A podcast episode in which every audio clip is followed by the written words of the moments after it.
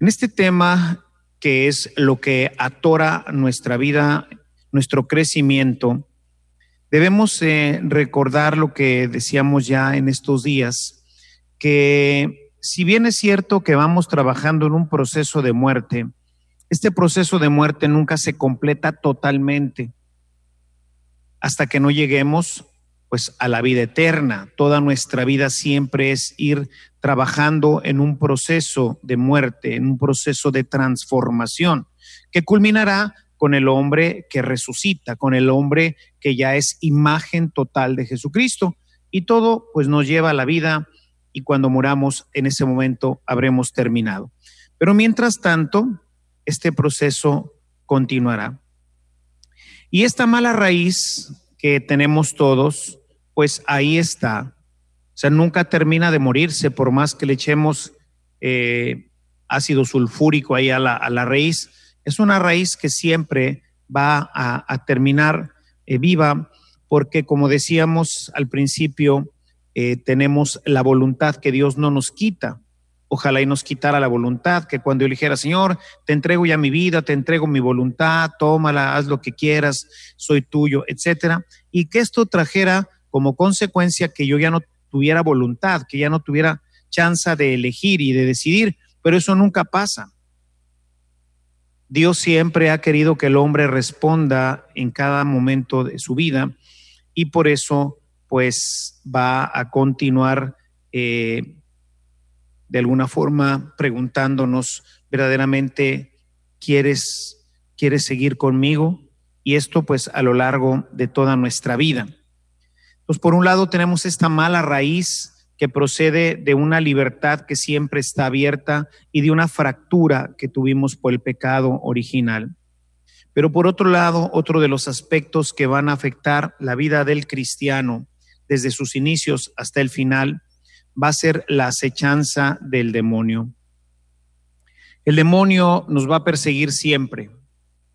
Es un ser malvado que busca continuamente que los elegidos de Dios, pues su finalidad total sería que nos perdiéramos, pero si no logra que nos perdamos, al menos que nuestra vida sea lo más miserable, lo más infeliz que se pueda. Y esa, ese trabajo no lo, no, lo, no lo suelta nunca, continuamente está trabajando en él. Recuerden, platicaba con ustedes en una de nuestras reflexiones cómo pues a Jesús lo persiguió hasta la cruz. Recuerden que les decía cómo incluso eh, los autores, los sinópticos, particularmente Lucas, que dice en, el, tema de las, eh, de las tentaciones en el desierto, como el demonio le dice, si realmente eres el Hijo de Dios, di esta piedra que se convierte en pan. Es, el, es la invitación a dudar, es la invitación a desobedecer. Y como esta misma invitación, pues es la que le hace ahora a través de los fariseos cuando está clavado en la cruz y le dice, si realmente, si verdaderamente eres el Hijo de Dios, baja de la cruz y creeremos en ti. Nuevamente es exactamente la misma, eh, la misma tentación, ¿no? Por eso dice Lucas en, al final de las tentaciones, es el único que lo menciona, dice, y el demonio se retiró hasta buscar una mejor ocasión.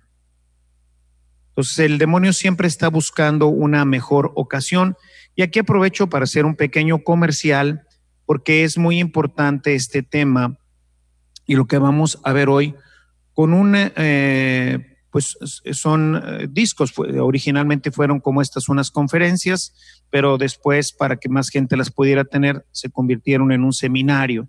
Se llama La lucha cotidiana contra el tentador, que nos, eh, nos permite ver la astucia del demonio y cómo nunca se da por vencido, siempre está buscando una mejor oportunidad si pierde ahorita la oportunidad, si ahorita tú le respondiste, no, no quiero y no cedes, él no dice, bueno, ya me voy a mi casa, ¿no? No, él regresa con una nueva propuesta para ti y no se rendirá hasta que no expires. Entonces es importante dentro del tema del pecado el conocer cómo opera nuestro enemigo. Esto es un seminario, son seis horas solamente sobre este tema. Entonces, eh, es importante quienes puedan eh, obtenerlo, lo, venden aquí la, gente de Acción Activa, está también en línea, lo pueden descargar desde ahí y próximamente en una nueva aplicación en donde lo tendremos ya de manera continua. Entonces, es importante conocer a nuestro enemigo. Y este enemigo, junto con la debilidad, imagínense nada más qué problema. Por un lado, frágil, siempre abierta mi libertad a la oferta del mundo, a la oferta de mis pasiones, y por el otro lado, un enemigo que continuamente asusa mi vida y está buscando llevarme nuevamente a la mundanidad. Es importante entonces conocerlo, conocer nuestra naturaleza, saber que somos pecadores y que pues la muerte está siempre a la, la muerte real, la muerte a la vida de la gracia está siempre pues por ahí acechándonos. Es tan importante este tema del pecado en la vida cristiana que San Pablo le dedica prácticamente ocho capítulos a este tema en su carta a los romanos. Les dejo como lectura que puede ser muy importante y muy interesante, sobre todo bajo lo que estamos ahorita viendo, el que leyeran estos ocho capítulos. Voy a mencionar algunos elementos de ellos, particularmente al final, los primeros siete capítulos. Eh, eh, particularmente terminaremos con el capítulo siete. Entonces, la carta a los romanos hace una presentación literaria del pecado como una potencia personificada y establece las relaciones que tiene con la carne, la ley y la muerte. Y muestra cómo su acción sobre los hombres en distintas situaciones, pues va llevando a que nuestra vida pueda fracasar. Quisiera iniciar este tema ya eh, hablando sobre el, primer efecto, permítanme decirlo de esta forma, el primer efecto que encontramos en el tema del pecado es la independencia. Si nosotros analizamos el capítulo primero, el, capítulo, bueno, el capítulo 2 y luego el capítulo 3 del Génesis, vamos a encontrar ahí la relación que hay con la libertad, la ley y el pecado. El pecado del hombre en esa desobediencia que generalmente se dice, el pecado del hombre fue la desobediencia. Pero sin embargo, en lo profundo de este tema, no es una desobediencia en sí misma, sino el pecado es la independencia. El hombre no quiere depender de Dios. Esta historia se irá repitiendo bajo diferentes formas a lo largo de la historia de, del pueblo de Israel y quizás una visión todavía mucho más gráfica es la que presenta la primera carta a Samuel, donde el pueblo va a pedir un rey y le dice, queremos que nos nombres un rey. Y entonces, pues, se siente triste Samuel y le dice, le dice Dios a, Samuel, no, no, no, te, no te entristezcas, no eres tú el problema. El problema es que no quieren que yo los rija. Dicen, dicen los judíos, queremos un rey para ser como todos los demás. O sea, no queremos depender de Dios. Queremos a un rey que sea como nosotros, al que podamos ver, al que podamos tocar, al que podamos cambiar si las cosas no van bien. Entonces el hombre busca siempre esa independencia, queremos independizarnos de Dios. Y ya desde el capítulo primero de la carta a los romanos, los versículos 21 al 23, dice, pues aunque conocían a Dios, no le honraron como a Dios, ni le dieron gracias, sino que se hicieron vanos en su razonamiento y su necio corazón fue entenebrecido. Profesando ser sabios, se volvieron necios y cambiaron la gloria de Dios incorruptible por una imagen en forma de hombre corruptible, de aves, de cuadrúpedos y de reptiles. Es decir, el hombre quiere algo que pueda tocar, que pueda ver, que pueda sentir, y esto es lo que llamamos ídolos. O sea, el hombre, cuando tiene un ídolo, el ídolo no le habla. Al ídolo lo lleva de un lado para otro. El ídolo es manejable Dios no es manejable. Dios ha dado una orden y esa orden es irrevocable. Dios tiene boca, Dios habla, Dios se manifiesta. El ídolo, como lo contestarán continuamente los profetas y los diversos escritores del Nuevo del Antiguo Testamento, tienen boca pero no hablan, tienen ojos pero no ven. Entonces es muy cómodo tener un ídolo. Y esta ha sido pues la problemática siempre del hombre. Y seguramente en, no, no, no conozco toda la formación de ustedes, pero en lo que conozco generalmente, por ejemplo, en el tema de la renovación, se habla de estos ídolos. Y los nuevos ídolos, pues hoy serían el dinero, eh, los pasatiempos, la televisión, hoy pues un ídolo que atrae fuertemente, pues son las redes, el internet, todo este tipo de cosas que desvían la atención de Dios. Y entonces el ídolo empieza a manejar mi vida, pero realmente quien maneja mi vida no es el ídolo, sino son mis pasiones. El tener, el poder, el placer, es quien va manejando mi vida y para ello pues voy generando nuevos o, hay nuevas ofertas del demonio que son las que me atraen y son a las que hoy llamamos los ídolos. Y entonces poco a poco, ¿qué va logrando esto? Una independencia de Dios. No necesito a Dios. Prefiero vivir y trabajar con los ídolos. Y esta situación de idolatría, hoy en día el gran peligro para el hombre nuevo, la trampa para el hombre nuevo que le propone el demonio, es que los nuevos ídolos ahora son espirituales. Mientras que quizás antes teníamos a la televisión, las películas, telenovelas, quizás en el, en el ámbito de las mujeres, ¿no? Y otras cosas que pudieran ser eh, las que nos entretenían y desviaban nuestra atención de Dios, cuando el hombre empieza a entrar en este proceso de transformación en el hombre nuevo, el demonio sabe que no puede usar las mismas tácticas, no puede usar las mismas técnicas, porque serían inútiles. El hombre abierto los ojos y ahora se da cuenta de que eso lo separa de Dios. Entonces ahora necesita algo que haga que el hombre piense que se está uniendo más a Dios, cuando en realidad se está separando más de Dios. Y esta es una situación muy sutil. Es algo que no siempre nos damos cuenta. Y es necesario ahí tener, como lo veremos ahorita, algunos elementos que nos ayuden a darnos cuenta si verdaderamente es Dios el que está empujando mi vida espiritual y que lo que estoy realizando ahora es producto de mi nueva vida ¿O es que en mi nueva vida el demonio ha propuesto ahora un nuevo ídolo y yo ni siquiera me he dado cuenta que este sea un ídolo? Y propongo dos elementos importantes que generalmente son los que pues el coludo utiliza mayormente. Por un lado tenemos el apostolado.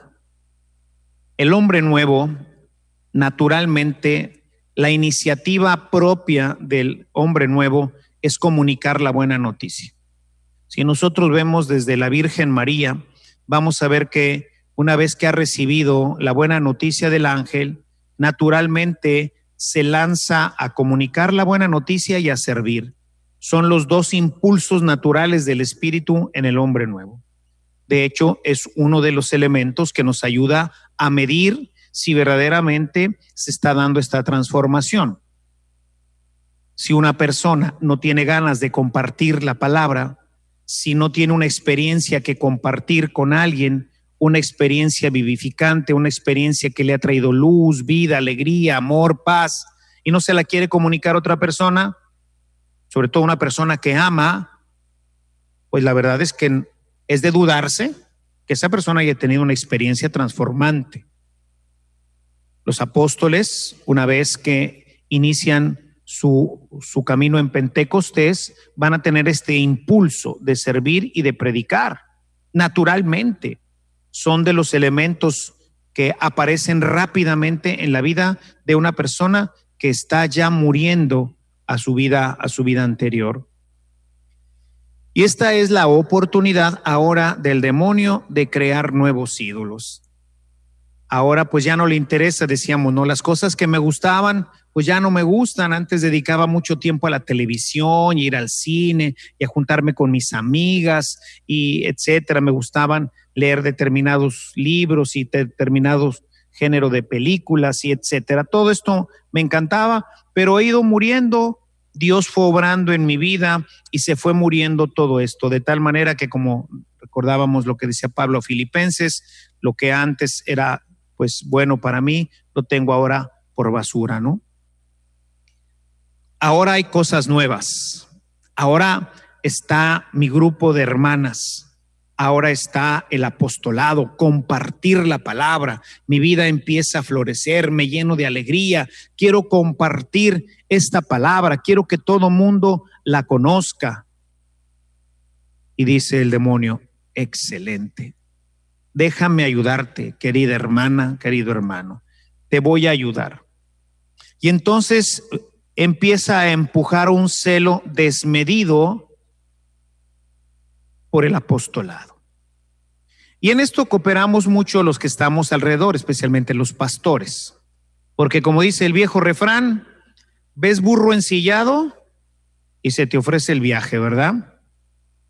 Y entonces llega la hermanita, ¿no? Que ya tiene algún tiempo aquí en la agrupación o gente que acaba de salir de, de, cursillos, no sé, y que empieza a llevar una vida así, pues más vibrante. Y, el párroco se da cuenta, ¿no? O el vicario, oye hermana, qué bárbaro. Este, fíjese que ando necesitando ministros de la comunión. No nos querrá usted, pero padre, por supuesto, si de eso tengo, tengo sed, por supuesto que estoy aquí para ayudarle y entonces la empieza a conocer y ve que es bien apostólica y la ve siempre rezando ahí en el Santísimo y dice, oiga hermana, ¿y no quisiera ayudarme también con los niños del ah, Padre, por favor? Claro que sí, por supuesto. Y luego ve el buen desempeño en el catecismo. Oiga, hermana, y he visto que lee la Biblia. ¿No nos quisiera ayudar con unas clasecitas de Biblia? Sí, claro que sí. Pero también en tu apostolado ya se dieron cuenta de que Qué bárbaro, qué entusiasmo en el apostolado. Oye, ¿no quisieras tú también abrir un grupito y ser líder de un grupo? Hombre, pero claro que sí. Y el apostolado termina siendo tu nuevo ídolo. Ahora lo más importante en tu vida ya no es Dios. Ahora lo más importante en tu vida es tu apostolado. Y nos damos cuenta, hermanos, hermanas, que el ídolo genera siempre todos los problemas de nuestra vida, porque como nos separa de Dios, entonces el elemento central del convertido, del hombre nuevo, no es el apostolado, no es la predicación, no es este tipo de servicio o un servicio en particular el elemento central es la caridad. Pero la caridad no empieza en el templo. La caridad no empieza en tu apostolado. La caridad empieza en tu casa. Ahí es en donde tienes que desarrollar tu vida cristiana. Cuando tú tienes un ídolo, ese ídolo empieza a generar problemas. Llámese deportes, ya te vas al fútbol, ya te vas a esto, la, la, la, la, la, la, la, la. Las canciones que ya no sabemos, ¿no? Se generan problemas. No atiende a los hijos, no atiende a la esposa, no atiende al esposo, no. Se generan problemas, líos, dificultades. La vida se hace amarga. Los frutos son amargos, decíamos el día de ayer. Lo mismo empieza a ocurrir con este nuevo ídolo. Sí, ya te vas, ahora que te toca, no, pues ahora me toca eh, el grupo de no sé qué, yo el grupo no sé cuánto, y tengo que ir a dar catecismo, y tengo que ir a esto, y tengo que la hora santa aquí, y la hora santa allá, y la hora santa, y la hora de este, y la hora del otro. Y empieza a haber problemas en la casa, muchos problemas en la casa. Y es que te fabricaste, el demonio te ayudó a fabricar un nuevo ídolo.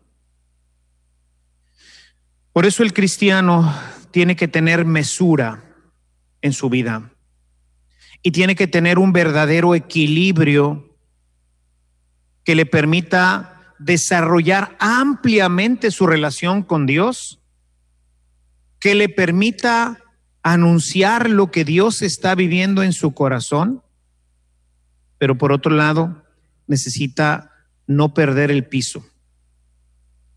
Porque si perdemos el piso, entonces, pues solamente cambiamos un ídolo de barro por un ídolo de fierro. Pero los dos son ídolos. Y quisiera contarles sobre esto para que vean cómo opera este, un cuento que, que me gusta relatar sobre esto, porque nos revela cómo muchas veces lo único que cambiamos son cosas externas, cambiamos de ídolo, pero la vida sigue siendo la del hombre viejo. Cuentan que en una ciudad había un borrachito, bien tomador, y todos los días era no un bebedor consuetudinario, sino un bebedor con su itinerario, ¿verdad? Salía del trabajo, pasaba a la cantina, se echaba ahí sus cervezas, sus traguitos, y de ahí ya se iba a su casa. Pero de camino a su casa estaba una parroquia, estaba un templo, y un día que regresaba, ya bien enjarrado, encontró al pasar por la iglesia que había muchos cantos y mucho alboroto. Estaban adentro, estaban los carismáticos, ¿no?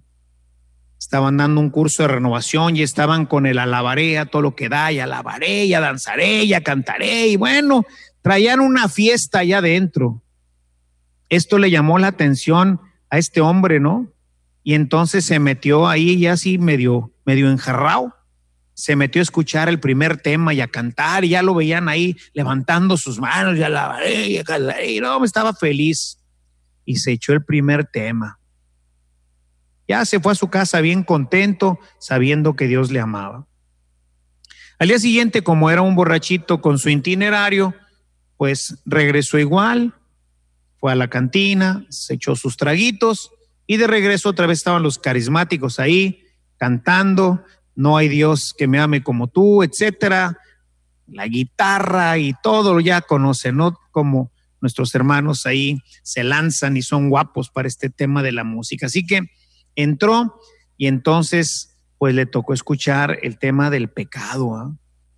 Oh, pues aún como andaba ya, pues ya hacía medio, a media agua, no, pues le pegó más, ¿verdad? Soy un pecador, sí, cierto. Se puso a llorar ahí en el, en el templo y todo agüitado, ¿verdad? Se fue para su casa diciendo, soy un pecador, qué terrible. Al día siguiente le pegó tanto el tema que ya no fue a la cantina.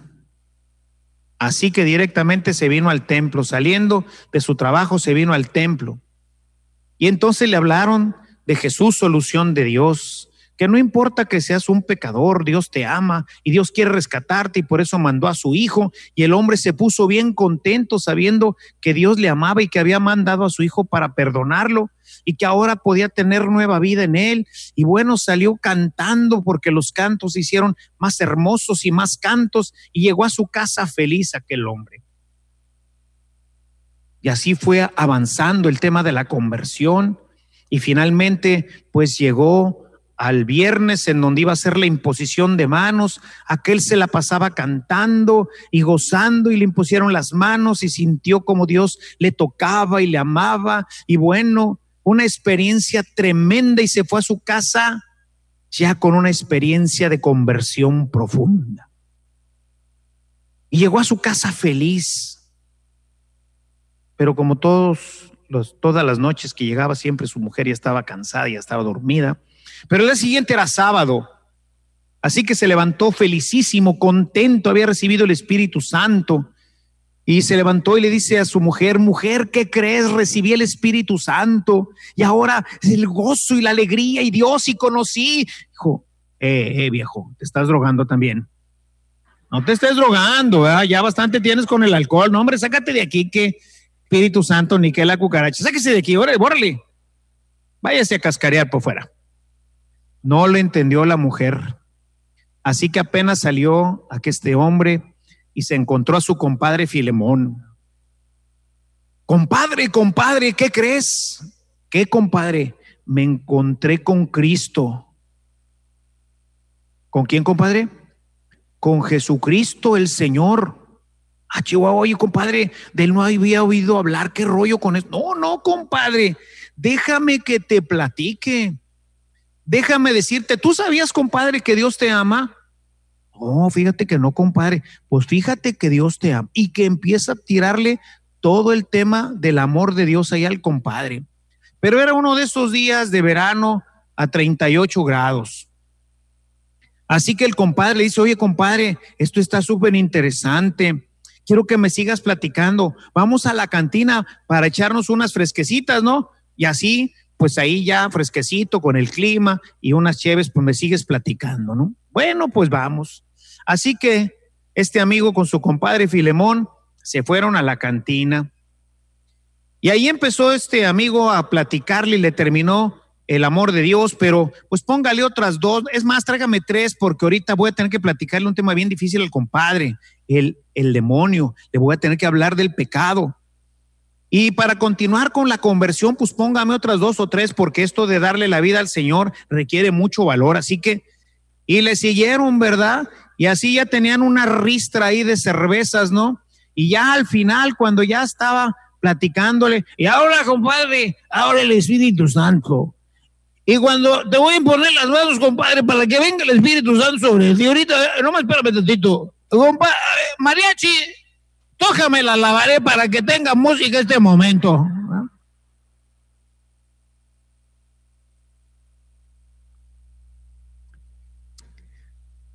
Este amigo cambió la abandonada por el alabaré. Fue todo. Cambios externos. Muy cristiano, tuvo una experiencia, conoció, él cree haber conocido a Dios, pero finalmente lo único que hacemos son cambios, cambios de ídolo, pero nuestra vida permanece estando igual. El problema entonces es la independencia. Yo quiero ser independiente de Dios. Y para eso necesito un ídolo. Y el demonio dice, hubieras venido antes conmigo, tengo colección, ¿cuál quieres? Y entonces tenemos a las rezanderas, el ídolo del rezo, se la pasan todo el día rezando. Tenemos el ídolo del apostolado, todo el día en apostolados. Tenemos algunos ídolos como estos, ¿no? Son ídolos espirituales, por eso son difíciles de descubrir, porque uno dice, wow, ahora sí me estoy metiendo hasta el fondo. Y claro, cuando te, te cuestiona, hasta el párroco, ¿verdad? Que dice, oye hermana, se me hace que ya está abusando porque sí está bien que me ayuden en esto y el otro, pero ya supe que también está en este apostolado y en este y en este y en este. Yo creo que no, no, no. Y te vas a tu casa y dices, este párroco es un pagano, no entiende nada, no, no, por eso no nos enseña bien, porque no entiende de la vida espiritual. ¿Será? Y entonces ahí tenemos que tener dos elementos bien importantes y bien claros en nuestra vida para que este ídolo no llegue a tomar fuerza en nuestros corazones, sino que más bien lo echemos fuera y mantengamos un equilibrio en nuestro apostolado, nuestra oración y nuestra vida humana. La primera, la Sagrada Escritura. Antes de aceptar algo, hay que consultar la escritura. Sobre esto, ¿qué dice el Señor? ¿Qué dice la palabra sobre esto? Generalmente encontraremos en ello un balance. No siempre basta, porque el demonio es hábil, ya ven en las tentaciones de Jesús, que sabe usar muy bien la escritura. Entonces, el segundo elemento es la iglesia. ¿Qué dice la iglesia? Es importante tener sobre todo este tipo de, situaciones ocurre decía, son, las, son los peligros, son las trampas para el hombre nuevo. El hombre nuevo debe de ser una persona que se confiesa, lo veremos un poquito más adelante, que se confiesa, que se confiesa con cierta frecuencia. Y es importante encontrar un buen confesor que al mismo tiempo me sirva como un punto de discernimiento para ver si lo que estoy haciendo no es un pecado, si con esto no estoy abandonando a Dios. Y es importante encontrar a alguien que nos ayude. Y en este, pues hay que decirlo porque así es, no siempre es fácil encontrar a un sacerdote que entienda a los hombres nuevos, porque estamos acostumbrados en general a tratar con el hombre viejo. Entonces, si tú llegas y le dices que vienes a confesarte porque no amas suficientemente a Dios, pues es posible que te mande a tu casa y te diga, no me esté quitando el tiempo. Esos no son pecados. Entonces hay que buscar a alguien que entienda que hay hombres viejos y hay hombres nuevos. Y que el hombre viejo se va a confesar de los pecados mortales y el hombre nuevo de los veniales y de la falta de crecimiento en las virtudes. Hablaremos un poquito de esto. Pero es importante tener a esta persona porque es la que nos va a ayudar en este proceso. No tenerlo puede ser peligroso, las trampas están ahí y el demonio con el hombre nuevo es muy astuto y tiene que usar trampas muy delicadas, muy bien escondidas, porque como tiene suficiente luz en las trampas normales, el hombre nuevo no cae. Entonces, como nunca te va a dejar, como siempre va a buscar la forma de echar a perder tu vida, tiene que pulirse, tiene que encontrar una trampa donde tú al menos de inicio no la veas, para ver si en ella te puede enganchar y poco a poco ir tirando del hilo, engancharte con el curricán, irte sacando poco a poco de la vida cristiana hasta que termines nuevamente en, el, en la mundanidad. Entonces, dos elementos importantes la escritura y la iglesia, en particular un buen confesor. La segunda trampa que tenemos, y esta más bien afecta a la, al hombre viejo, pero también afecta al hombre nuevo, que es la negación del pecado. En general, la gente piensa que no tiene pecados. Esto ocurre mayormente en los dos extremos, en la gente que inicia su vida de muerte, su proceso de muerte, y ocurre también en los que inician o ya están avanzados en su proceso de crecimiento espiritual en el hombre nuevo. En los dos afecta grandemente la negación del pecado. Una de las cosas que tenemos que reconocer es que no somos justos, que no somos, no estamos ya justificados en gracia y que entonces siempre la mala raíz va a producir siempre el fruto del pecado, siempre. Ciertamente al principio grandes, muy dañinos para el alma, mortales les llamamos pero por otro lado sigue produciendo pecados menores, sigue dañando la integridad del hombre y la relación con Dios.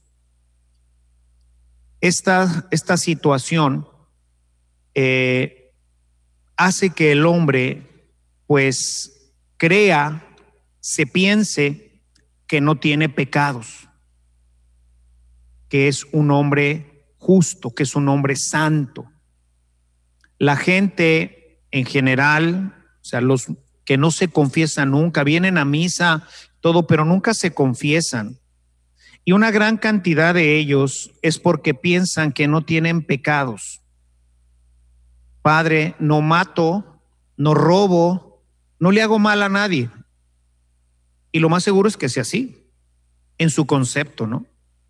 Y entonces dice, ¿de qué me confieso? No encuentro de qué confesarme. Hace algunos años fue a confesarse un muchacho que se iba a casar.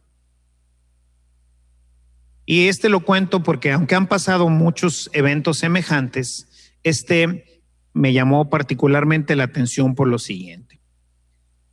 Llega a confesarse y como es mi costumbre, para ver más o menos de qué tamaño es el animal, perdón, el pecado, Pues le pregunto cuánto tiempo tiene sin confesarse, ¿verdad? Y entonces me dice, no, pues desde la primera comunión, 25, 27 años el muchacho, un peladote así, guapote, fuerte, así, Total, pues bueno, la clásica catequesis, no te alejes de, ¿por qué vienes a confesarte ahora? No, pues es que me voy a casar, padre. Y entonces el padre me dijo que me confesara y bueno, al menos le hizo caso, ¿eh? Se vino a confesar y bueno, pues le, le tiro siempre el rollo de, pues no te alejes, regresa, fíjate que Dios, qué bueno, la, la, la, la, la, la, la, la, la, la, muy bien. ¿Cuáles son tus pecados? ¿De qué le quieres pedir perdón a Dios? Pues mire, Padre, quiero pedirle perdón a Dios de que ayer me enojé con mi mamá.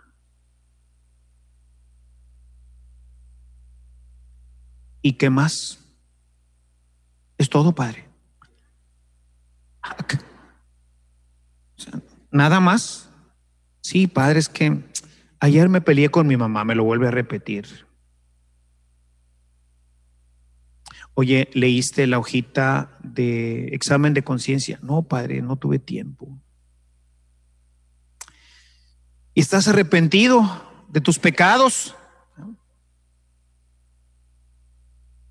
Sí, padre.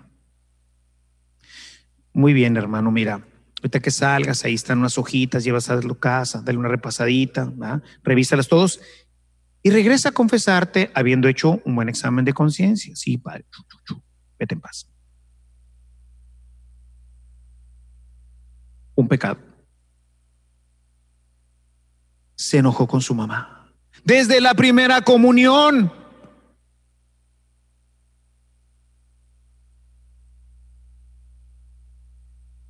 El extremo de la oscuridad, ¿se fijan? Por otro lado, tenemos a las personas avanzadas en la vida espiritual, pero a las cuales el demonio ha ido cegando. Y les cuento otra historia para que vean esta situación. Recién entrado, cuando llegué a la parroquia El Carmen, recién ordenado, el primer miércoles de ceniza, desde ese tiempo decidí que los miércoles de ceniza iban a ser días de confesión, son días penitenciales, así que yo me iba a poner a confesar desde en la mañana. No era una costumbre, no estaba esto puesto ahí en la parroquia. Entonces, bueno, pues yo me puse ahí en una banquita. Íbamos a empezar a las 10 de la mañana a confesar gente. Yo llegué, me puse y pues no me llegaban muchos clientes porque pues no era mucho la costumbre. Finalmente me llegó una señora, espero que no esté aquí.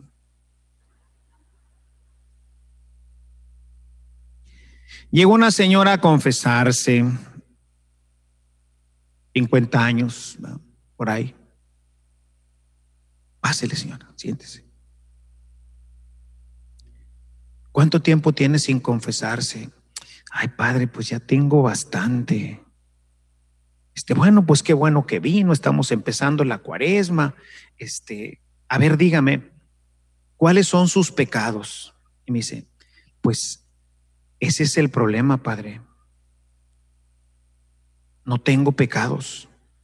Por eso no me confieso. Estaba ahí el sacristán, estaban arreglando, poniendo unos listones ahí para morados y todo ahí en el altar, ¿no? Entonces me levanto y le digo, Manuel, baja la Virgen y sube a la señora, por favor.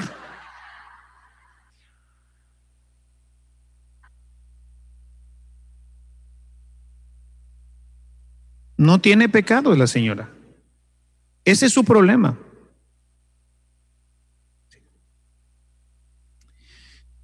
¿Cómo opera este, este tema? El tema opera a través de la luz de Dios en el alma. Y entonces imaginemos entramos a una bodega, toda oscura en la noche, todo está oscuro, completamente oscuro, de tal manera que pones tu mano adelante y no la ves. Y entonces entras y prendes un cerillo, un cerillo. Dices, ay, jole, ¿qué ves? Lo que está cerquita de ti no es cierto. Eso que está al fondo de la bodega, pues ni que habrá iba. Cuando tú entras y te dicen, ¿qué hay allá adentro? No hay nada, está vacía. Seguro. Sí, no veo nada. Pues enciende un cerillo para que veas. ¿Qué ves? Ah, pues aquí junto a mí veo unas cajas, veo esto, veo el otro, ¿sí? ¿Y es todo lo que hay? Es todo lo que veo, sí. Me parece que es todo lo que hay. Enciende una vela. ¡Um! Se abre. ¡Ay! Hay más cajas. Hay un montón de cosas aquí adentro. Bueno, ya con eso ahora ve y prende la luz. Y fuego, dices, ay, Diosito Santo, ¿qué es esto? ¿Qué mugrero hay aquí adentro? Y entonces te pones a sacarlo, ¿no? Ya pues sí, ya no veo nada. Ya no veo nada.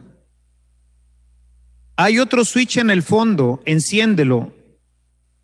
Te va a dar mucho más luz. Y entonces empiezas a ver que en el piso hay tierra que ya había sacado todas las cosas, pero no la tierra. Y entonces te pones a barrer. ¿Ya?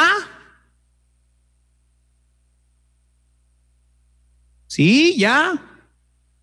A ver, todavía hay otro switch ahí y enciende todavía una luz bien fuerte. Esa luz te va a cegar, pero te va a permitir ver lo que no ves.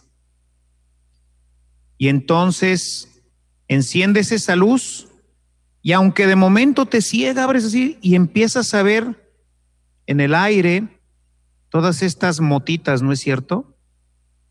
Todo nuestro aire está lleno de polvo, de bacterias y no sé qué, un montón de cosas que respiramos, pues tenemos pelitos en, los, en, la, en la nariz para quitar todo eso y un, todo un sistema que hace que todo eso eh, se vaya quedando y no llegue, ¿verdad? ¿Qué necesitas? Luz.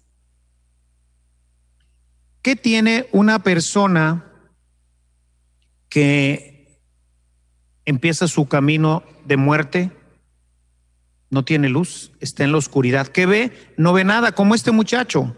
Prendió una velita cuando fue con el padre, dijo, ¿qué ves? Ayer me enojé con mi mamá. A ver, compadre, vamos a encender un poquito más la luz y seguramente que vas a encontrar muchas cosas. ¿Ok? En la medida en que vayas avanzando en tu vida espiritual, va a ir pasando precisamente esto, ¿no? Pero llega un momento en que tú ves tu casa que ya está bien, hasta parece que ya no hay polvo, pero todavía necesitas más luz. Una luz que ciega, pero que al mismo tiempo te permite ver de una forma diferente las cosas. Y por eso los eh, maestros espirituales hablaban de tres etapas en la vida espiritual. La primera etapa se llamaba, o se llama todavía, la etapa de la purificación. En esa etapa vamos a ir sacando todos estos bultos grandotes que tenemos por ahí. Hablaríamos del pecado mortal. Toda tu vida en el proceso de muerte, desde tu querigma hasta tu bautismo en el Espíritu, hasta que tú aceptas definitivamente a Jesús, que era lo que en la antigüedad era el bautismo, todo ese proceso es el proceso de, de la muerte, la muerte al pecado. Entonces vas a erradicar durante todo este tiempo el pecado mortal. Si todavía te confiesas de pecados mortales, todavía son los que son con pleno conocimiento y con pleno consentimiento y con materia grave. Todavía tu vida está a tres cuadras del desfile, todavía no estás muerto. No estás muerto al pecado y por lo tanto no estás con vida para el Señor. Una vez que morías ya en el bautismo, en ese momento entraba una segunda etapa. Se llama la etapa de la iluminación. Ahora, a través ya de la catequesis y de la profundidad en la Sagrada Escritura, pero principalmente de un camino de oración mucho más intenso, se empieza a aprender la luz y empiezas a ver los pecados veniales y los pecados veniales los empiezas a ver también como materia grave, como cosas que verdaderamente afectan a tu vida. Se magnifican esas pequeñísimas cosas que tú considerabas, ay, qué tanto es una mentirilla. Y entonces empiezas a entender lo que significa una mentira. Y con esta iluminación vas a ir avanzando para ir erradicando el pecado venial. Primero el consentido y luego el no consentido. Y luego entrarás, una vez que hayas erradicado el pecado venial, pasarás a la tercera etapa, que es la del grado de unión, donde Dios con su luz se une a ti y entonces ahora empiezas a ver cosas que nunca te imaginaste que pudieran ni siquiera ser pecado que pudieran ser cosas que impidieran que tu vida siguiera creciendo en el Señor. Y llamamos el camino de las virtudes. Y te descubres poco virtuoso. Relata el libro de las florecillas de San Francisco que Francisco ya en su última etapa de santidad, cuando ya incluso estaba ya estigmatizado, Iban de camino al monte Alberna y San Francisco, así lo narra la florecilla, San Francisco iba sentado sobre un burrito. En eso, un momentito.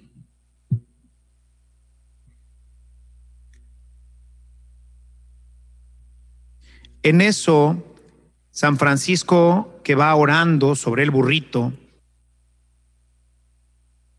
se pone a llorar y a un cierto punto se baja del burro y se le tira a los pies del hermano León y le dice, hermano León, por favor, confiéseme. Hermano Francisco, le dice el hermano León, pero ¿de qué lo voy a confesar si usted ya es un santo, ¿verdad? Por favor, hermano León, le suplico que me confiese porque tengo miedo incluso de perder mi alma. Híjole, pues ¿qué habrá hecho este santo, verdad? Muy bien, hermano Francisco. Dígame de qué le quiere pedir perdón a Dios. Entre llanto, dice la florecilla, Francisco, ahogado en llanto, le dice al hermano León, hermano, le pido perdón a Dios por no amarlo como Él me ama.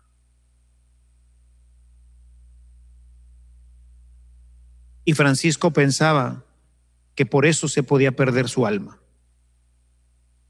porque no amaba a Dios como Dios lo amaba a él. Imagínense la intensidad del amor de Dios en el corazón de Francisco. Y por más esfuerzos que hacía Francisco, no lograba responder ese amor. Y eso él lo consideró un grave pecado. Estamos hablando de un gran santo, ¿verdad? Pero de ahí podríamos hablar de todo lo que llamamos hoy los pecados de omisión. ¿Cuántas oportunidades de amar, de servir tenemos todos los días? De crecer en la virtud, de ser generosos con Dios. ¿Cuántas veces Dios te pide un poquitito más? Y tú dices, no, Señor, hoy no, a lo mejor mañana. Falta de generosidad en nuestra vida para con Dios, para con nuestros hermanos, faltas de caridad, faltas de asistencia. ¿Cuántos pecados de omisión? El hombre viejo, a veces ni siquiera los ve. Ese está preocupado porque se enojó ayer con su mamá.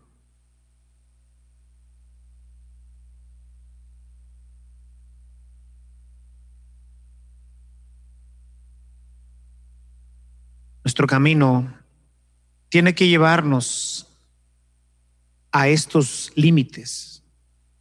El hombre nuevo trabaja en estas áreas y se reconoce siempre pecador. Y entre más luz tiene el alma, más se entiende pecador. Por eso la Sagrada Escritura dice que el justo peca siete veces diarias, el justo, el santo nosotros es que no debemos de olvidar jamás lo que dice el Salmo 51 en el verso 5. Pecador me concibió mi madre.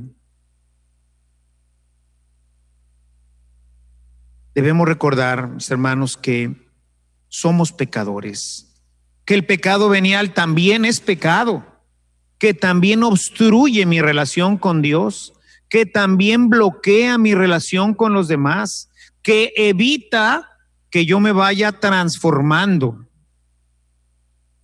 Y así es como el demonio inocula en nuestra vida, si regresamos un poquito al tema de la rana, va a buscar un antídoto que pueda evitar que tu transformación continúe, incluso que se regrese y lo hace a través de estos elementos.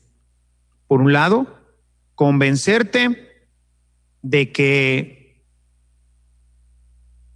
no eres pecador, de que ya estás bien,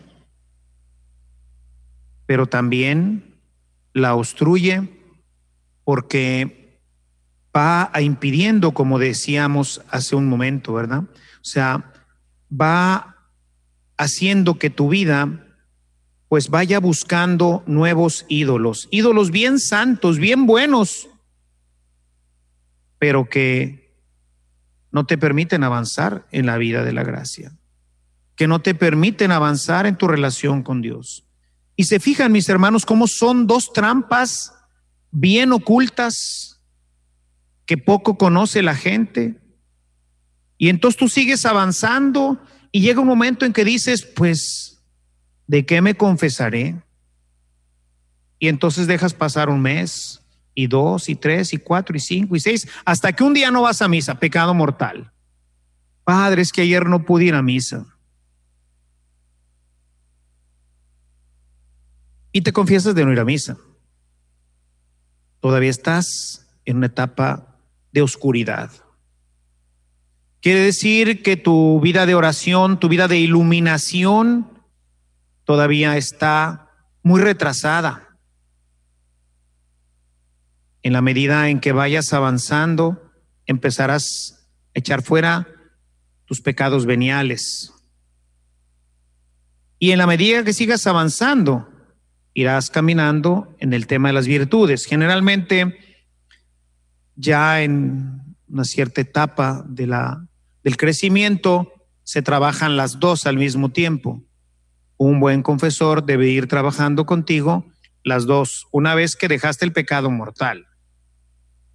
Ya cuando la gente ya no se confiesa de pecados mortales y está trabajando ya en el pecado venial, hay que ayudarle a crecer en las virtudes, porque éstas van a ir atenuando cada vez más también el pecado venial, aunque son cosas distintas. Pero cuando se falta la virtud, entonces se comete una falta que obstaculiza mi camino de santidad. Y como lo que estamos pretendiendo es llegar a la altura, recordemos lo que decíamos de el, capítulo 4 de la carta a los Efesios, dice, hasta alcanzar la altura del varón perfecto que es Cristo. Hasta allá hay que llegar. Un proceso largo, largo, largo, largo, largo, largo, que no acaba sino el día de la muerte. Entonces, mientras no te mueras, tienes que estar trabajando en erradicar el pecado de tu vida. ¿Cuál? Todos. No nomás los mortales. Padre, no tengo pecados. No mato, no robo, ya soy bien bueno. Habría que preguntarle a tu esposa, a tus hijos, a tus padres, a la gente con la que tratas todos los días. Habría que preguntarle al mismo Dios cómo ve tu corazón, tu generosidad para con Él. O sea, hay muchas áreas que generalmente pues no consideramos, ¿verdad? Y vemos solamente los grandes pecados. Esto es producto de la falta de iluminación en el alma, porque no hay suficiente oración, principalmente que es la fuente de la luz que alimenta el espíritu, y porque no hay suficiente formación bíblica. Que me diga, ah, caray, también esto. También esto. En la medida en que estas dos áreas van avanzando, que yo voy teniendo más tiempo de meditación, por eso la lección divina es bien importante. En la medida en que yo voy avanzando en mi conocimiento orante de la palabra, la luz de Dios va creciendo fuertemente en el alma y me va revelando que soy un cucaracho. Y entre más crezco, me descubro más cucaracho y digo, ¿y yo que creía que ya era bueno? Y entre más luz me doy cuenta de que soy más miserable, porque podría ser muchísimo mejor. Siempre la meta nos quedará muy lejos. Y el tercer, el tercer peligro o la tercera trampa que quisiera proponerles es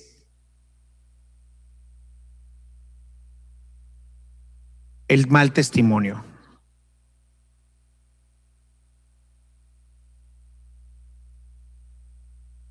La gente cuando ve que vas creciendo, cuando ya pareces rana, decíamos, pues la gente se da cuenta, ¿no es cierto? Esta es una rana. ¿Y la rana dónde debe de estar? Pues debe de estar en donde hay agua, ¿no? En los charcos, en los ríos, en todo esto, ¿no? Y de repente encontramos una rana en el desierto.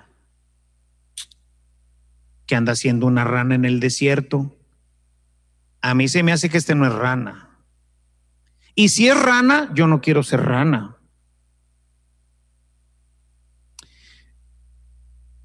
El demonio trabaja, decía hace un momento, muy hábilmente sobre nosotros.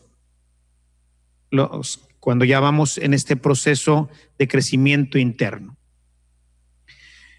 Una de sus grandes metas es lograr, lo veremos el día de mañana un poco, la destrucción de la iglesia en conjunto. Evitar que más gente se una al Señor. Y aunque trabaje individualmente con ellos para lograrlo, busca, voy a usar esta expresión, busca vacunarlos, porque así será mucho más difícil que entren. Si yo les, si yo les inyecto un antirrani, pues con el antirrani, pues va a ser bien difícil que, que se desarrolle en ellos, pues, la ranidad, ¿verdad? ¿Y cómo puedo hacer eso? ¿Cómo inoculo este antirrani? con necesito una rana, porque ya ven que todo sale, si tenemos una enfermedad de la misma enfermedad, es de donde sale el germen, ¿no? El bicho este que después va a convertir al otro bicho. Bueno, pues aquí lo mismo. Necesito buscar una ranita y que esa ranita de un mal testimonio. Que esa ranita un día en medio de la comunidad se revele lo que realmente es. Y ahí a toda esa gente ya la inoculé. El mal testimonio.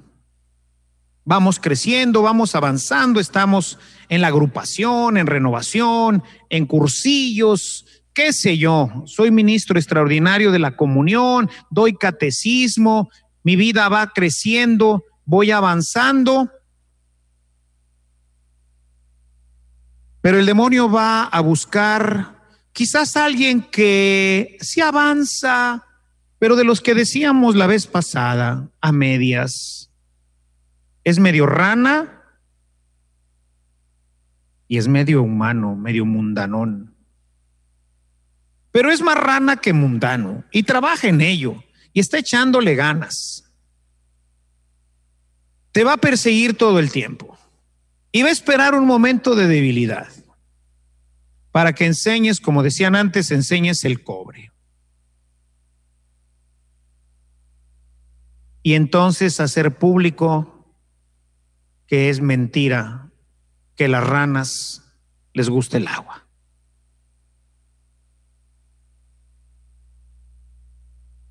Y pues no tendría mucho que decirles de esto, ¿verdad? En una época en que pululan los malos ejemplos, desde sacerdotes, obispos, gente de la iglesia, que incluso causan terribles escándalos en el mundo, en nuestras iglesias locales, en nuestras comunidades, y vacunan a la persona vacunan a la persona. Va a ser bien difícil que esa persona quiera asistir a un grupo o venir a misa. Porque no tiene sentido. Decía un compañero de trabajo cuando antes de entrar al seminario que pues yo ya estaba metido en el tema de lo de la evangelización y pues buscaba pues que también ingresara conmigo esto. Hoy ya grande, lo encuentro ya bastante cambiado. Es una de esas personas que le uno dice, ¿qué te pasó, verdad? Pero bueno, en aquel tiempo, mucho más jóvenes todos, yo le invitaba a que me acompañara, yo ya estaba, era parte del coro de una iglesia, etcétera. Decía, no, hombre, es que debías de ir y mira, y, y un día yo creo que lo fastidié. Y me dijo, mira, Ernesto, yo aprecio mucho todo esto, pero la verdad es que no creo en esto. Tú conoces a fulano y me empezó a nombrar gente que conocíamos los dos. Todos son gente que va a misa y hacen las mismas o peores cosas que yo. Vacunado. Vacunado. La falta de prudencia en nuestras expresiones religiosas, decíamos ahorita el tema de los ídolos, ¿verdad? No, mira, manita, yo estoy muy bien aquí, me llevo muy bien con mi esposo, a todo dar, y yo he visto que desde que entraste ahí a la agrupación, las cosas en tu casa se han complicado. No, olvídalo. El mal testimonio, la falta de prudencia, sí el no tener suficiente luz, el que nuestra vida de rana, pues esté fluctuando, de repente soy rana, de repente no soy, y, y de repente el demonio dice, hoy es el día. Y entre más avanzado estés y entre tengas una posición más importante, el demonio te va a perseguir con mayor intensidad y va a buscar por todos los medios tratar de acorralarte en un momento para darle un golpe fuerte al cuerpo de Cristo. Tú te arrepentirás de lo que hiciste y Dios te perdonará. Pero el daño que le hiciste a la iglesia no cambia. Por eso es que no, no, no podemos ser cristianos intermitentes, cristianos de grupo, cristianos de misa, cristianos, decía un predicador, eléctricos, nada más bajo el toque del Espíritu funcionas. Debemos de ser cristianos 24 horas del, del día, los 365 días del año, no importa si estás en tu casa, si estás en el supermercado, si estás manejando, si estás de vacaciones, porque cualquier lugar puede ser la oportunidad. Imagínense un caso pues, muy conocido, Maciel, ¿verdad? Imagínense el golpe, el daño que le hizo a la legión y que le hizo en general, pues al mundo cristiano. Un golpe terrible. Imagínense que yo saliera con domingo 7. El padre Ernesto. Uh, si ya te decía, no te decía yo, no hay nadie. Todos son una bola de falsos, hipócritas, todos llevan una vida doble. Y a ver, ahora contradícelo. Estaba yo de vacaciones en Roma un miércoles de audiencia, pero yo no nunca voy a las audiencias porque ¿para qué? ¿Ves ese puntito blanco que está ahí? Ese es el Papa. Ah, mucho gusto, mejor lo veo en tele. Pero bueno, ahí estaba yo. Estaba esperando a algún amigo, estaba sentado en cuando sale uno de la vía de la conciliación, ahí hay pues una serie de portalitos, digamos, y estaba una columna, yo estaba sentado, pero no estaba dando vista hacia el Vaticano, sino estaba sentado dando la vista a la calle, estaba leyendo, esperando a mi amigo. Mi gorra, ¿verdad? Vestido, siempre ando de, de, clerical, pero cuando ando de vacaciones, no. Entonces yo andaba ahí disfrazado de incógnito y entonces pasa una familia y me dice, padre, padre, yo venía así mucha gente, yo pues no reconocía a nadie, a nadie conocido, ¿no? Padre, padre, yo. Y hace, se vino acercando a la familia, ah, sí, hola, ¿cómo están? Pues mucho gusto. Ah, sí, usted no nos conoce, nosotros lo seguimos por YouTube, que quién sabe qué, bla, bla, bla, bla, bla, bla, bla, bla, bla. Ah, pues mucho gusto, bueno, no nos da su bendición, sí, cómo no, vayan en paz. Yo dije, en ningún lado me puedo portar mal. Debajo de cualquier piedra me sale alguien que me dice, Padre, yo lo he visto en YouTube.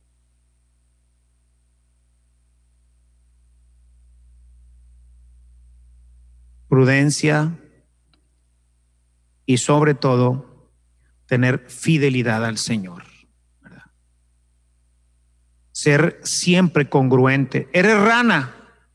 Ser rana siempre. En tus reuniones sociales, sé una rana. Vas de vacaciones, pues sé una rana. Vas al cine, sé una rana. Ves televisión, pues sé una rana. Y a veces uno piensa, híjole, entonces, ¿y ahora qué voy a hacer? Pues, pues lo mismo de siempre, pero sin pecar. Padre, ¿me puedo tomar una cerveza? Todas las que puedas sin emborracharte. Hay gente que puede tomarse cuatro, cinco, seis, siete. Yo tengo un amigo que bueno, ahora ya, ya no he platicado eso y ya no sé cómo está porque tengo tiempo también de que no lo veo. Pero de jóvenes, cuando éramos jóvenes, más jóvenes, ahora somos jóvenes,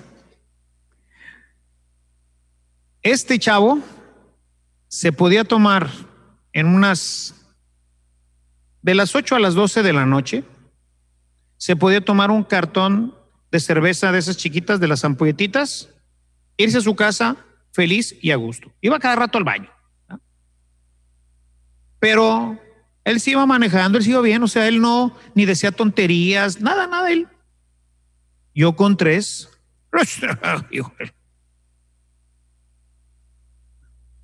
Entonces, pues sírveme una y pues ahí me la tomo rico, qué rico, ¿verdad? ¿Puedo ir al cine? Hombre, pero por supuesto hay excelentes películas.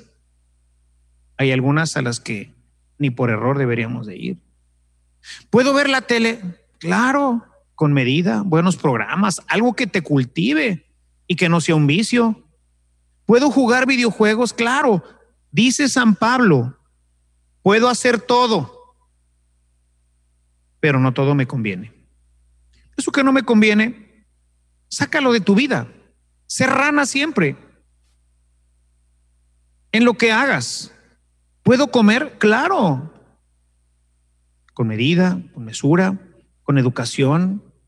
Dice San Pablo, dando gracias en todo momento, todo me está permitido.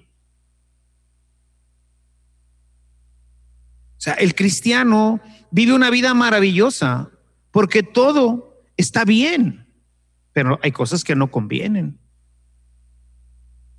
A mí, por ejemplo, me encanta el baile. Ahora ya no puedo bailar mucho porque traigo las patas bien malas, pero pero los que me conocen, algunos que me conocen saben que fui un tremendo bailarín.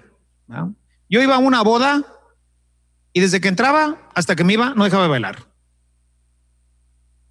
Modestia aparte, buenísimo para el rock and roll.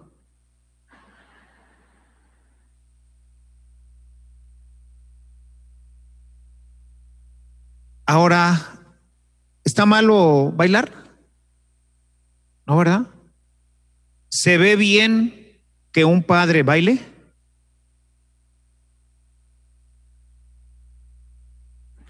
No, no se ve bien. La gente habla, ¿verdad? ¿Viste cómo agarró a esa mujer?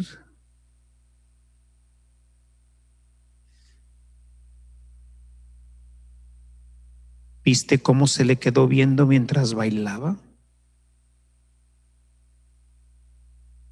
Si a veces por cosas menores que estas hablan, ¿es malo bailar? No. ¿Me conviene? No. ¿Cuándo bailo? Bueno, les digo, ahora ya bailo mucho menos porque tengo problemas con mis tobillos, pero ¿cuándo bailo? Cuando voy a la fiesta con mi familia con mis primos, pero pues eso ahí en México o en Puebla. Entonces bailo como loco. ¿verdad? ¿Por qué? Porque es mi familia. Me conocen de toda la vida con mis amigos jóvenes con los que he compartido otras. Pues claro, en mi parroquia jamás. ¿Por qué? La gente habla. Y, y, el padre. El demonio astutamente busca al hombre nuevo para evidenciarlo, para decirle, no es cierto que sea tan nuevo, no vale la pena que entres.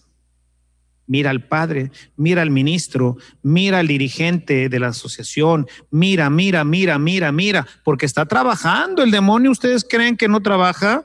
Trabaja todo el tiempo en el corazón de todos. Entonces necesitamos, decía Jesús, sean astutos como la serpiente y mansos como la paloma. Astutos como la serpiente.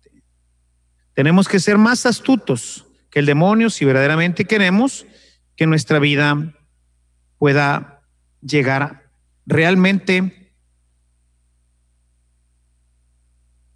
a la, a la culminación, a la santidad. Y termino este tema que siempre es difícil, es duro, porque de repente nos dan ganas, o sea, si haces un análisis, dices, pues me voy a tirar sobre los vidrios, ¿verdad? Estoy como a cinco cuadras del desfile. Y quisiera terminar con un tema que para mí ha sido muy importante en mi vida, porque obviamente en la medida, como les decía, que vamos avanzando, pues vas comprendiendo que eres un pecador eres un miserable. No tienes hechura. Cuando le estás tirando por un lado, se te descompone el otro. Y, es un remendar, y es un avanzar, y es un parchar, y es. Y a veces uno dice, Chihuahua, como San Francisco. Se me hace que no, ni siquiera me voy a salvar. Tengo algunos dirigidos que piensan en algunos momentos que no se van a salvar y llevan una vida de santidad y una relación con Dios impresionante. Pero esa luz es tan intensa en el alma que ya no les deja ver si van bien o van mal. Entonces hay que ayudarles un poco en este sentido, ¿no? Una cosa que no debemos de olvidar jamás es que Dios ama al pecador. Y esto nos tiene que ayudar en nuestro camino, porque somos pecadores. Somos pecadores. Y viviremos pecando. Hemos pecado gravemente. Quizás hemos salido de esa gravedad inicial pero seguimos pecando gravemente. Porque el no amar a Dios con todas nuestras fuerzas, con toda nuestra alma y con todo nuestro corazón, es el faltar al primer mandamiento. Y siendo mandamiento de Dios, el faltar ese mandamiento es un pecado grave que para mucha gente, dependiendo de la intensidad de luz que hay en el corazón, le impediría comulgar. Porque en su interior Dios le dice, tú y yo no estamos bien. No has sido suficientemente generoso conmigo después de todo lo que te he dado, de todo lo que te da, de todo lo que he hecho por ti, y tú no quisiste, hijo eso, y se parte el corazón y se siente uno invitado a no acercarse al banquete eucarístico. Tenemos que recordar que Dios nos ama. Dios detesta el pecado, pero ama al pecador. Dios amó profundamente a Adán y con él a todos nosotros, a todos los pecadores. Busca el Señor con todo lo que tiene evitar que el hombre se vea seducido por sus pasiones y por el pecado. Pero sabe bien que aún así pecará y como quiera lo ama. El Salmo 103 en particular, a mí me, me gusta muchísimo ese salmo porque nos habla precisamente de esta, de esta realidad que, que vivimos nosotros en relación al pecado y que Dios vive con nosotros. Este salmo nos dice en el verso 10, no nos trata como merecen nuestros pecados, ni nos paga según nuestras maldades, porque sabe de qué barro estamos hechos. Sabe de qué barro estamos hechos. Sabe que vas a pecar, pero por supuesto que sabe que vas a pecar. Sabe de qué barro estás hecho, pero te ama. Te ama. Te ama como no puedes ni siquiera imaginarte. Por eso Isaías, que dedica su primera parte del libro a increpar a Israel, a buscar una conversión, porque el primer Isaías, pues es el último que tratará de avisar al pueblo de la gran amenaza que se cierne contra ellos por haber abandonado a Dios, empieza su libro con estas palabras. Isaías 1:18. Dice el Señor, refiriéndose a un Israel que ha abandonado a Dios completamente. Aunque sus pecados sean como la grana, serán como la nieve emblanquecidos. Aunque sean rojos como el carmesí, quedarán como blanca lana. Es un Dios que no importa lo que hayamos hecho, no importa lo que vivamos, lo que hagamos, lo que pensemos, no importa en qué etapa de nuestro caminar cristiano vayamos, Él te ama. Él volvería a morir por ti, porque dice Pablo, cuando éramos todavía pecadores, Él murió por nosotros. Y Él continúa muriendo por cada uno de nosotros. Y llora ante nuestros pecados, pero inmediatamente viene en ayuda nuestra a consolarnos El Salmo 136 se los dejaría como casi como tarea para que lo oraran en casa, especialmente quienes están más atrasados en su vida espiritual. Les decía al principio, estos ejercicios pues no están pensados, si ustedes se fijan, la dinámica para gente que está empezando. Y si hay gente aquí que está empezando, que está en su primer año de la agrupación, probablemente quiera después de esto tirarse a los vidrios y decir, me voy a salir, esto no puedo, ¿verdad? Esto que está diciendo el padre es para gente quizás de otro mundo, pero yo convertirme en rana nunca podré. ¿Por qué? Porque me conozco, porque sé lo que soy, porque sé de dónde vengo, porque todavía tengo muchos vicios, porque estoy todavía apenas encendido una velita y me di cuenta de que hay dos, tres mugres tiradas por ahí. Y entonces quieres tirarte al vidrio y decir, ah, no. Lee el Salmo 136. La misericordia de Dios es inagotable, es para siempre, es infinita. No hay nada que hayas hecho. Lo más grave, no hay nada que hayas hecho que Dios no te perdone.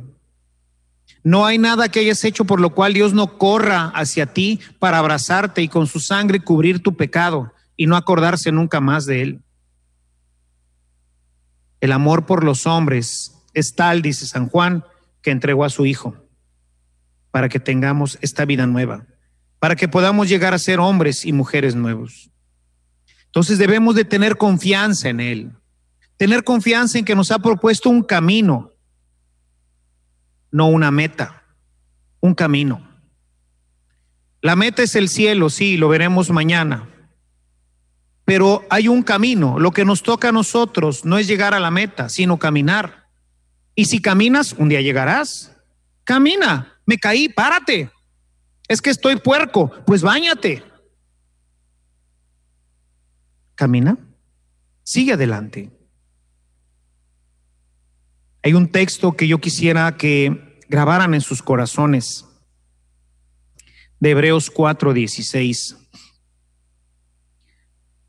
Dice, por tanto, acerquémonos con confianza al trono de la gracia para que recibamos misericordia y hallemos gracia para la ayuda oportuna.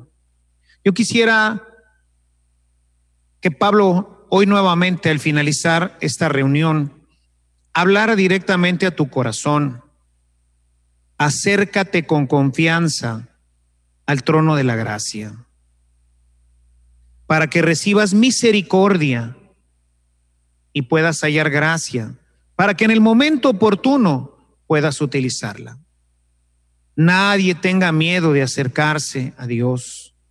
Es verdad que algunos confesores, quizás porque están viejos, porque están cansados, o porque muchas veces tenemos días bien terribles y el que paga el pato, pues es el pobre fiel. Pero Dios nos ama. Y podremos encontrar un sacerdote gruñón, un sacerdote cansado, pero detrás de él está un Dios de misericordia, un Dios de amor, que al final, por más que te diga lo que te diga y que al final te dirá, yo te absuelvo de todos tus pecados, vete en paz. Acerquémonos con confianza, con alegría al sacramento del amor, como lo ha definido Juan Pablo II al sacramento del amor, al sacramento de la misericordia de Dios, como lo ha insistido tanto el Papa Francisco. No tengas temor, al contrario, gózate en él. Es verdad que en las primeras etapas nos da mucha pena salir con nuestros animales ahí, ¿verdad? Y pensar que el sacerdote nos va a juzgar y a veces no queremos ir con nuestro párroco más si eres catequista o si eres parte del equipo, porque va a pensar mal de ti. Esa es una tontería. No cambies nunca de confesor. O cambias siempre de médico. Tienes un médico, ¿no es cierto? Ve con él. Padre, sigo tosiendo. Ah, caray. Se me hace que no te di la medicina adecuada o no te di la dosis adecuada. ¿Vamos a cambiar medicina o vamos a cambiar de dosis? ¿Qué te parece? Pero si vuelves a iniciar otro proceso con otro doctor, pues va a empezar a experimentar a ver qué te funciona. No, con el mismo. Con el mismo. Cuánto gozo cuando ayudo a mis hermanos a salir de estas trampas, de estos atascaderos en los que a veces estás patinando y no logras salir de enfermedades graves que parecen no tener cura. Me decía un muchacho recientemente en una confesión, tiene el problema de la masturbación, y me decía, padre, de esto se, se puede uno liberar. Claro, claro que se puede. Hay que trabajar. Hay que tomar medicinas que a veces no nos gustan, que saben mal. Pero si te las tomas, te curas. A veces hay que buscar un médico después de haber tratado con un médico y sigues con la enfermedad, pues hay que buscar otra opinión, ¿no creen? Pero no tener miedo. Dios te ama. Y nuestra misión como sacerdotes es o debería de ser ayudarte a ser santo, a salir de esta problemática que enreda la vida, tanto del que empieza como del que continúa. Ya ven que para todos hay. Aquí no hay de, ah, yo ya, yo ya me morí, me enterraron, fui al río, me pusieron para abajo, vi tres veces, vino el Espíritu, ahora sí, ya. Aguas. Ahora vienen las trampas del demonio. Cuidado. Concluyo nuestra reflexión de esta tarde, de esta mañana, invitándolos a terminar este tema del pecado con los últimos versículos donde culmina, ya ven que les decía que el capítulo, los primeros siete capítulos tratan el tema del pecado e iniciamos con el capítulo uno viendo estos versículos que nos hacen ver cómo el problema de todo es crearnos nuevos ídolos. Y culmina en el capítulo 7, en el verso 25. El verso 24 es particularmente, perdón, particularmente importante, interesante Dice, soy un pobre miserable, dice Pablo, en Romanos 7:24. Soy un pobre miserable, ¿quién me librará de este cuerpo que me lleva a la muerte? Es el que se quiere tirar ya a la basura. No puedo, esto es más, el pecado me domina, me azota, ha azotado a la humanidad siempre, siempre está sobre mí, no me puedo deshacer de él, hay una fuerza que opera dentro de mí, estoy amolado.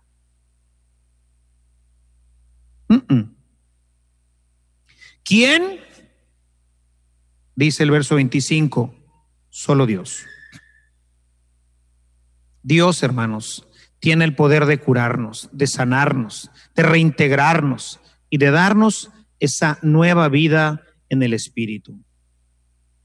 Esa vida de santidad, esa vida de plenitud de la que hablamos ayer, Dios tiene el poder y tiene la gracia para poderlo realizar. Por eso dice, solo Dios a quien doy gracias por medio de Jesucristo nuestro Señor.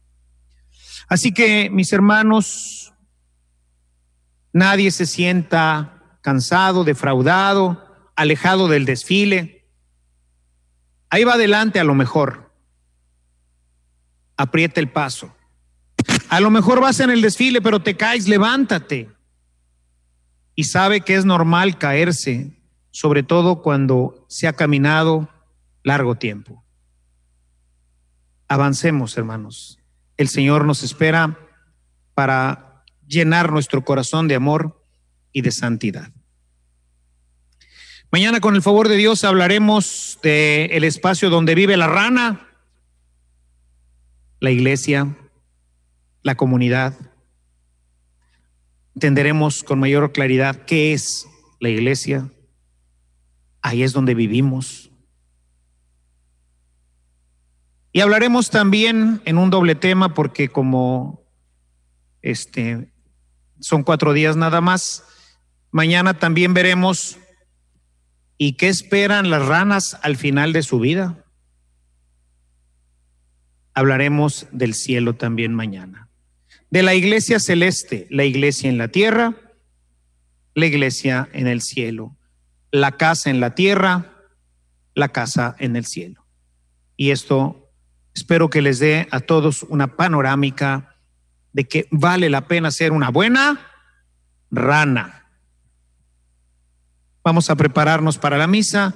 En unos minutos regreso con ustedes para culminar nuestro día de reflexión. Señor Jesús, que el Señor esté con todos ustedes. Anuncio de la buena noticia de nuestro Señor Jesucristo, escrita por San Mateo. Gloria a ti, Señor. En aquel tiempo, cuando llegó Jesús a la región de Cesarea de Filipo, hizo esta pregunta a sus discípulos, ¿quién dice la gente que es el Hijo del Hombre?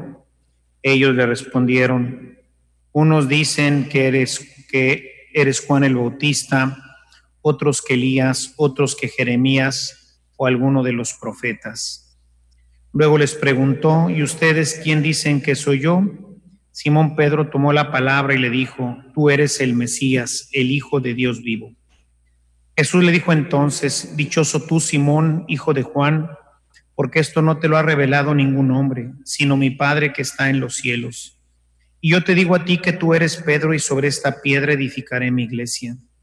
Los poderes del infierno no prevalecerán sobre ella. Yo te daré las llaves del reino de los cielos. Todo lo que ates en la tierra quedará atado en el cielo, y todo lo que desates en la tierra quedará desatado en el cielo. Palabra del Señor.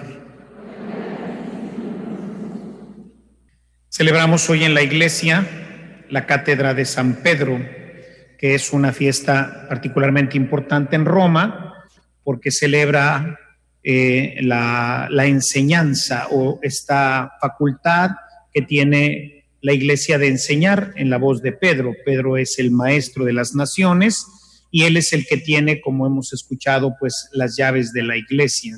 Entonces es una fiesta particularmente importante porque representa hoy la presencia del Papa Francisco entre nosotros, que es la voz a través de la cual el Señor sigue llevando adelante la obra entre nosotros basando, tomando esta, este elemento como telón de fondo, tenemos que, que ver en la enseñanza de la iglesia esa normatividad que nos ayuda, como les decía hace rato, pues a no tirar pal monte. El demonio, como comenté dentro de nuestra reflexión, es sumamente hábil y utiliza la Sagrada Escritura con mucha delicadeza y con mucha precisión el demonio sabe, conoce perfectamente la escritura y por lo tanto puede utilizarla para engañarnos y confundirnos. Pero no tiene poder con la iglesia. Los poderes de la iglesia, los poderes no, los poderes del demonio no prevalecerán sobre la iglesia. Y por eso esta, estas enseñanzas de los papas son fundamentales para no engañarnos. ¿sí? por ejemplo, en el tema de eh, sexual o en el tema de la reproducción, pues tenemos mucho, mucha información que nos viene de los santos padres, de los, de los papas, que nos indican que sí, que no, porque hoy pues muchas parejas, muchas familias toman decisiones totalmente al margen de lo que la iglesia nos propone, ¿verdad? Gente que podría tener todavía uno o dos hijos más, pues qué pereza, ¿no? Mejor así como con mucha tristeza escucho en diferentes momentos, ¿verdad? Eh, parejas o comentarios de algunas mujeres o de algunos hombres que en reuniones entre ellos dicen, ya tenemos la parejita, ya tenemos la parejita, o sea, como que la meta es tener la pareja. Y bueno, ¿y qué dice Dios? ¿Y qué dice la iglesia? Y podemos encontrar entre estas personas gentes que están en los movimientos, que están en los apostolados, que son ministros extraordinarios y que creen que porque se cuidan con el Billings ya no pecan. Una persona que puede tener más hijos y no quiere tenerlos, peca gravemente, aunque se cuide con lo que se cuide. O sea, la enseñanza de la iglesia va en esta apertura. Y por eso les decía dentro del tema la importancia de la iglesia, porque hoy el mundo que ha penetrado, decía el Papa, no me recuerdo si es Pablo VI o Juan Pablo II, pero uno de los dos decía, el humo del infierno se ha introducido en la iglesia. Y cuando habla de esto es en la iglesia jerárquica, se habla de haberse metido entre nosotros este humo de Satanás. Entonces, cuando nosotros escuchamos el padrecito que dice o el otro padrecito, esa no es la iglesia. La iglesia es la que viene a través de la voz del Papa, de la cátedra de Pedro. Ahí es donde podemos reconocer qué está bien y qué no está bien. Porque cada uno se acomoda según le apriete el zapato.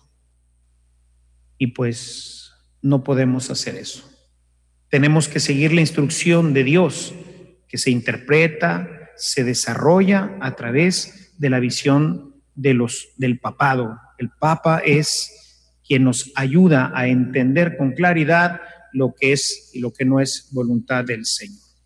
Por eso busquemos continuamente eh, conocer los documentos, conocerlos a profundidad, si hay duda, pues estudiarlos, hay comentarios, en fin, y tratar de que nuestra vida pues no se quede estancada. Por eso hay mucha gente que podría avanzar mucho más en su camino espiritual. Estas personas de las que les hablo muchas veces son gentes de oración, son gentes que comulgan y todo, pero creen que están bien porque se cuidan con billings. Y es un error. La vida se atora cuando yo me encuentro con este tipo de cosas en donde yo pienso que ya estoy bien. Y entonces el demonio me engaña y me mantiene patinando en la nieve y no avanzo hacia nuestra siguiente etapa. Entonces, son estadios de la vida cristiana que tenemos que ir superando. Nos toca a nosotros vivir la época del Internet, la época de una comunicación inmensa, global, en donde hay todo tipo de opiniones dentro y fuera de la iglesia que son obviamente hábilmente utilizadas por el demonio para confundirnos. Tengamos cuidado para que nuestra vida pueda alcanzar esa santidad que Dios nos ofrece y de esa manera poder ser factor de cambio, de transformación de nuestras familias y de nuestra sociedad. Bajo tu amparo nos acogemos, Santa Madre de Dios no desprecies las súplicas que te dirigimos en nuestras necesidades. Antes bien, líbranos de todos los peligros, oh Virgen gloriosa y bendita.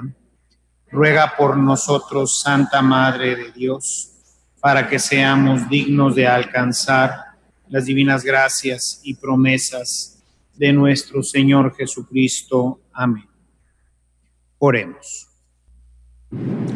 Te rogamos, Señor Dios nuestro, que este santo sacramento que nos has concedido recibir para afianzar nuestra conversión nos sirva de remedio ahora y siempre por Jesucristo nuestro Señor. Que el Señor esté con todos ustedes. Descienda tu anhelada misericordia, Señor, sobre quienes te invocan. Concédeles con generosidad divina la gracia de saber lo que deben pedir para obtener lo que imploran por Jesucristo nuestro Señor. Y que la bendición de Dios Todopoderoso, Padre, Hijo y Espíritu Santo descienda en ustedes y les acompañe siempre. Con la alegría de haber celebrado a Jesucristo, vayamos todos en paz. Que pasen todos una bonita tarde y nos vemos con el favor de Dios mañana. Para terminar, les recuerdo que eh, quien participa de al menos tres días de ejercicios espirituales, lo que no quiere decir venir a tres pláticas, sino realmente haberse aplicado a un proceso de reflexión, meditación, aún en medio de nuestras actividades, cumpliendo con las condiciones ordinarias, se gana la indulgencia plenaria. Entonces mañana, por favor de Dios, pues daremos la bendición. No es la bendición la que da la, indulgencia plenaria, sino cumplir la obra prescrita.